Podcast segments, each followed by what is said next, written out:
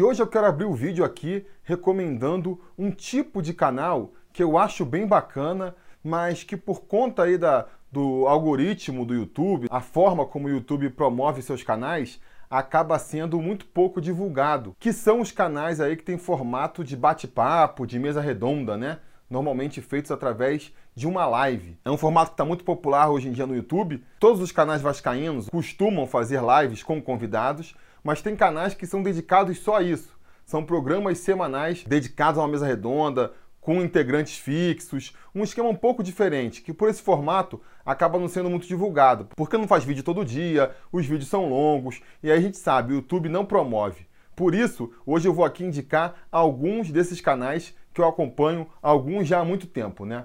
O mais tradicional de todos acho que você já deve conhecer, é a voz do Vascaíno. Está há muito tempo nessa estrada, começou uns 5 anos atrás, mais ou menos na mesma época que o Sobre Vasco. E é uma referência hoje em dia aí no YouTube Vascaíno, né? Mas caso você não conheça, vale a pena conhecer a voz do Vascaíno. Outro canal que está há muito tempo na estrada também é o Papo Vascaíno. Durante muito tempo se chamou Fala Vascaíno, hoje em dia se chama Papo Vascaíno.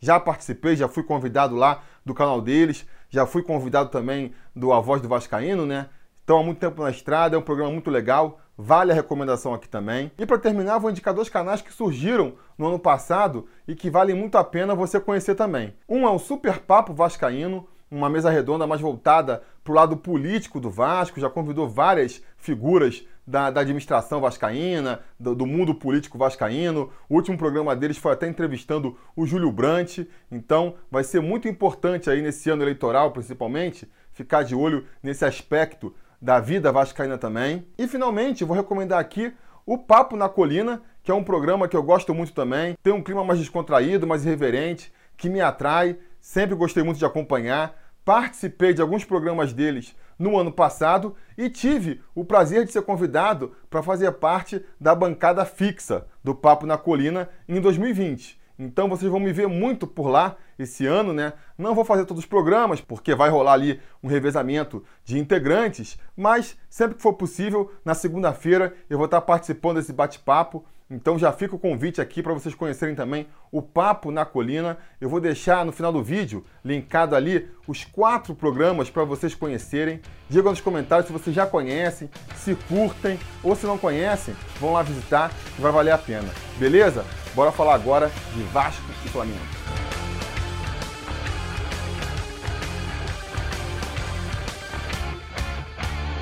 Fala, torcida vascaína, Felipe Tiru de volta na área para falar de jogo do Vascão, porque nessa quarta-feira, às 9 horas da noite, com transmissão, não, sem transmissão em lugar nenhum, o Vasco vai até o Maracanã enfrentar o Flamengo pela segunda rodada da Taça Guanabara, o primeiro turno do Campeonato Carioca. E pois é, é o que eu falei aqui agora, né? Sem transmissão, não vai dar para ver esse jogo. Se você não for no Maracanã assistir, você não vai conseguir ver essa partida. A briga aí entre o Flamengo e a Globo acabou impossibilitando. Quer dizer, briga não, né? Porque não é uma briga, mas Flamengo e Globo não entraram em um acordo sobre o valor que ele teria que receber para ceder seus direitos de transmissão para a Globo e por isso a Globo não está podendo transmitir os jogos do Flamengo, inclusive esse contra o Vasco, né? E aí não vai ter jeito, você pode acompanhar ali pelo lance a lance em algum site da internet, pelo rádio, como a gente fazia antigamente, ou então, se quiser assistir mesmo a partida, todos os lances da partida, indo no Maracanã.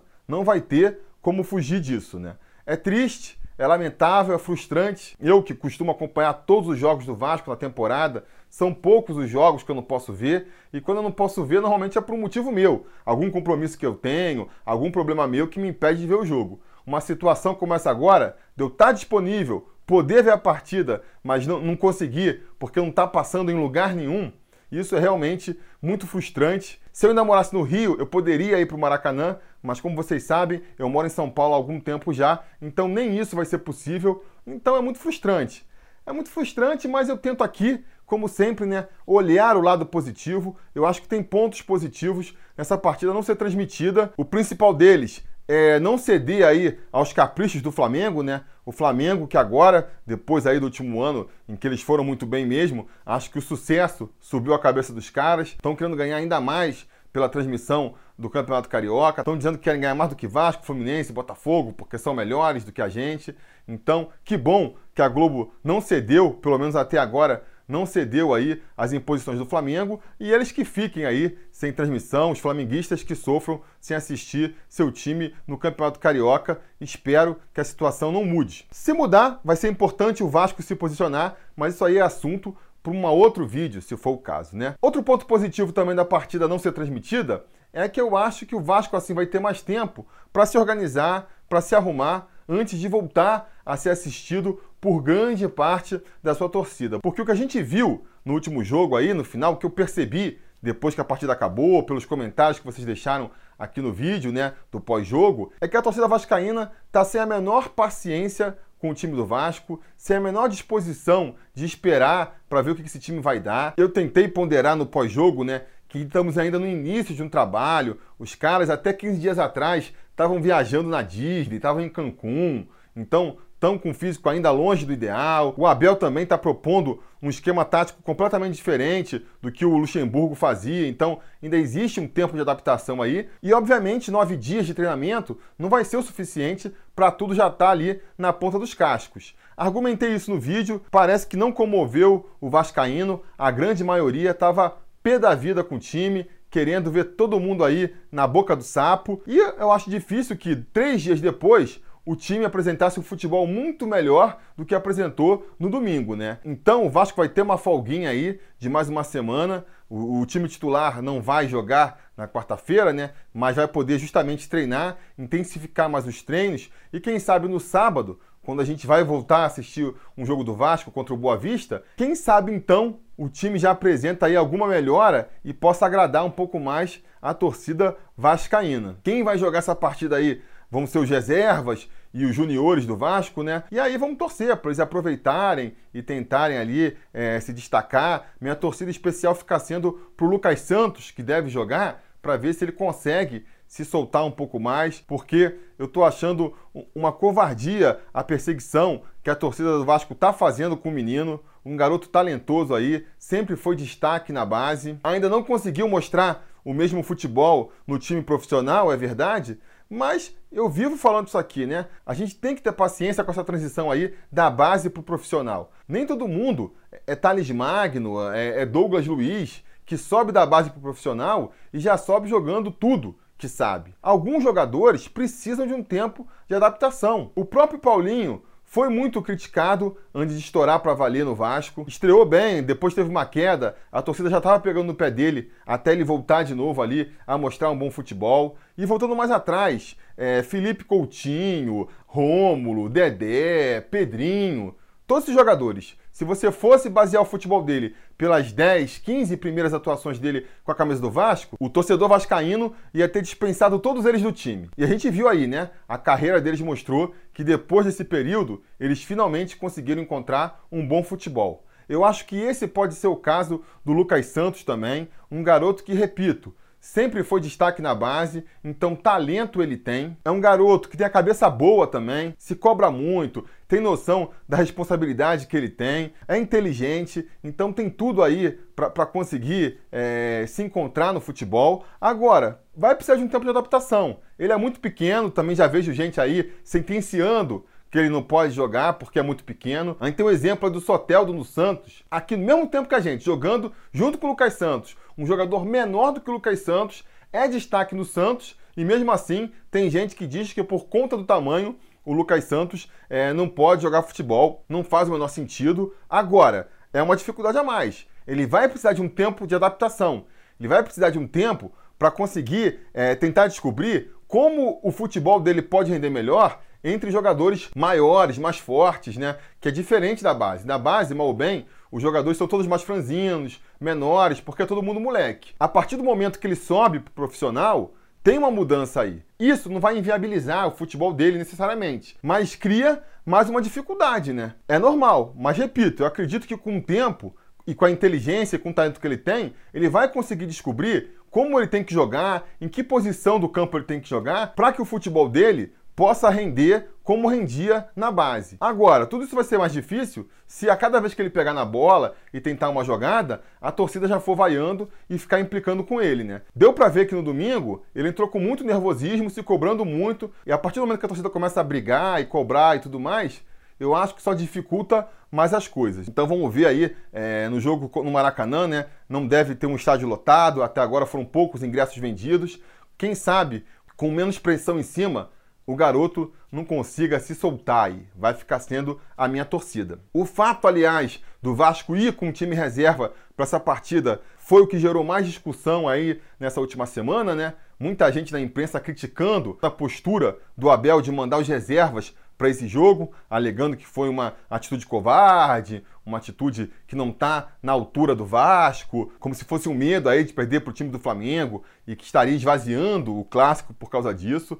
Para mim, não faz nenhum sentido, é um, é um argumento completamente furado. Dizer que o Vasco que está desprestigiando esse clássico é uma brincadeira, né? O time do Flamengo, lá pelos motivos dele, que agora não importa também comentar, está jogando o campeonato com o time sub-23. Não assinou o contrato com a Globo, então ninguém pode ver o jogo. A federação marca esse clássico para a segunda rodada da Taça Guanabara. Uma Taça Guanabara que começou mais cedo, né? Com os times tendo voltado de férias uma semana antes, quer dizer, ainda completamente fora de ritmo de jogo. A FERJ não quis saber disso, marcou o jogo para essa segunda rodada ainda assim. Aí, diante de tudo isso, quem está esvaziando o clássico é o Vasco, que decidiu mandar as reservas também. Pelo amor de Deus, né? Pelo amor de Deus. A justificativa que o Abel deu é plausível. Ele falou que já fez isso no ano passado com o Flamengo, inclusive, que é poupar os jogadores que acabaram de se representar, estão com a musculatura dura ainda, para que eles não causem um, estiramento, uma contusão que interrompa o desenvolvimento deles. Faz sentido. E mesmo que não seja isso, mesmo que ele esteja fazendo isso aí para se preservar, eu acho que está no direito dele também, porque o Vasco indo com o time titular é, para essa partida ia estar ali naquele dilema de brigar com o bêbado, né? Aquela situação em que se você bate, vão te acusar de covarde. Se você apanha, porra, apanhou de bêbado. A situação do Vasco seria mais ou menos essa, porque teria obrigação de vencer do Flamengo, se vence, não faz mais com obrigação. Se empata ou se perde, só ia criar um clima de mais cobrança e, e de mais pressão já no começo de competição. O Vasco que não está com o time pronto ainda, a gente viu aí no domingo que falta muito para entrar num, num, ritmo de jogo aceitável. Então, assim, só teria a perder indo com o time titular para essa partida contra o Flamengo. Eu estou indo com o Sub-23, o Vasco vai com seu time reserva também, faz parte do jogo, faz parte da estratégia, até porque essa partida não vale nada. O Vasco perder, empatar ou ganhar muda muito pouco em relação ao destino do time na competição. Então o Abel fez o que achava melhor aí, né? Se o Flamengo continuar escalando o time sub-23 daqui para frente, fatalmente o Vasco vai cruzar com o Flamengo outra vez. E aí, nesse próximo confronto, a gente vai com o time titular se for o caso, e aí a gente vê no que dá. Para essa partida, que sinceramente não vale nada, eu apoio a decisão do Abel. Vai ser um, um jogo, um clássico, que vai acabar se apagando na memória. É capaz de quando chegar lá no final do ano a gente nem lembrar mais que esse jogo teve, porque ninguém vai assistir. É um jogo que não vale nada né? Para o campeonato não vale rigorosamente nada. Entre duas equipes que não são titulares. Eu até queria assistir essa partida para ver a molecada jogando e tudo mais, mas a verdade é que em termos de preparação para a temporada vai valer pouco, porque esse time que vai jogar contra o Flamengo dificilmente vai ser escalado novamente daqui para frente. Não dá nem para dizer que a molecada também vai pegar aí mais experiência jogando no profissional, porque na prática vai ser quase um jogo aí dos júniores, já que a equipe adversária também vai estar tá só feita com moleques. Então, amigos, é uma partida que na prática vai acabar virando um jogo treino de luxo. É isso que vai acontecer. Aquela partida que o pessoal não vê, que importa pouco para o campeonato e que é só mais uma oportunidade ali do Abel conhecer seus jogadores, ver para quem ele pode dar mais oportunidade aí nas próximas partidas.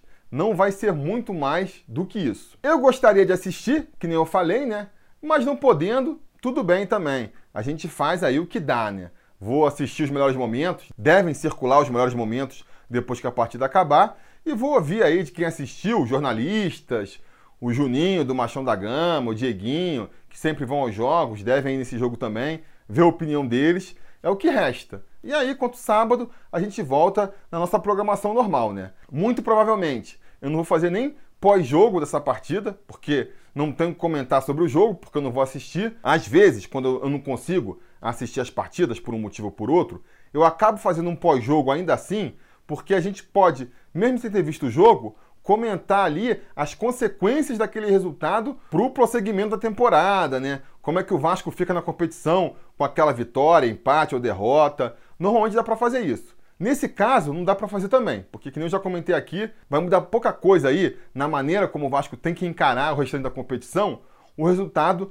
dessa partida. Então, eu não vou ter o que falar. Eu, sinceramente, não vou ter o que falar. Então, muito provavelmente, não farei pós-jogo, mas curtam o vídeo, assinem o canal e liguem o sininho de notificação aí para serem avisados caso eu decida por algum motivo ou por outro fazer um vídeo comentando essa partida. Agora, o bolão sobre Vasco continua, né? O troféu Gato Mestre continua. Ninguém virou Gato Mestre na última rodada. Nenhum dos conselheiros aqui do Sobre Vasco apostou no empate contra o Bangu. Ninguém imaginou que isso seria possível, né? Então estamos com a tábua zerada aí. Todo mundo sem ponto vão ter mais uma chance agora contra o Flamengo. Eu também vou fazer a minha aposta e eu vou botar meu nome lá na tabela nessa temporada, né? Por mais que eu não esteja concorrendo à camisa, eu vou botar meu nome lá na tabela só para ver em que posição eu, eu, vou terminar nessa competição. E eu vou dar aqui o meu palpite agora.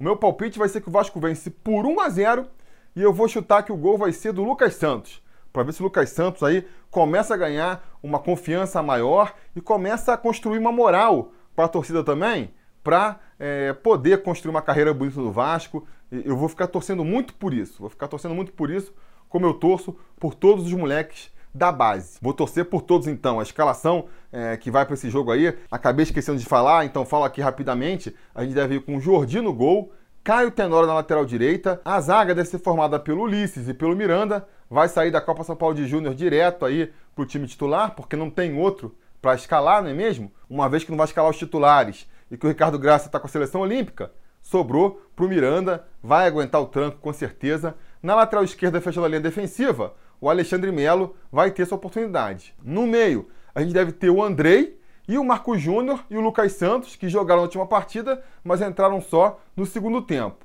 Completando o ataque, a gente vai ter o Ribamar, o Thiago Reis e o Vinícius, também vem da Copa São Paulo de Júnior aí, mas vai ter que entrar no time também, né? Para ter alguma opção de velocidade ali, que jogue pelas pontas no ataque. Vamos ver o que esse time vai aprontar. Diga nos comentários a opinião de vocês sobre essa partida, a expectativa de vocês sobre esse jogo e tudo aí que se relaciona a esse clássico. E fica ligado, porque a qualquer hora a gente volta aí para falar mais do nosso Vascão. Beleza? Tá combinado? Então tá combinado. A gente vai se falando. A realização desse vídeo só foi possível graças ao apoio inestimável dos conselheiros do Sobre Vasco. Ajude você também ao Sobre Vasco continuar no ar, se tornando um apoiador em apoia.se barra Sobre Vasco ou sendo um membro do canal aqui no YouTube.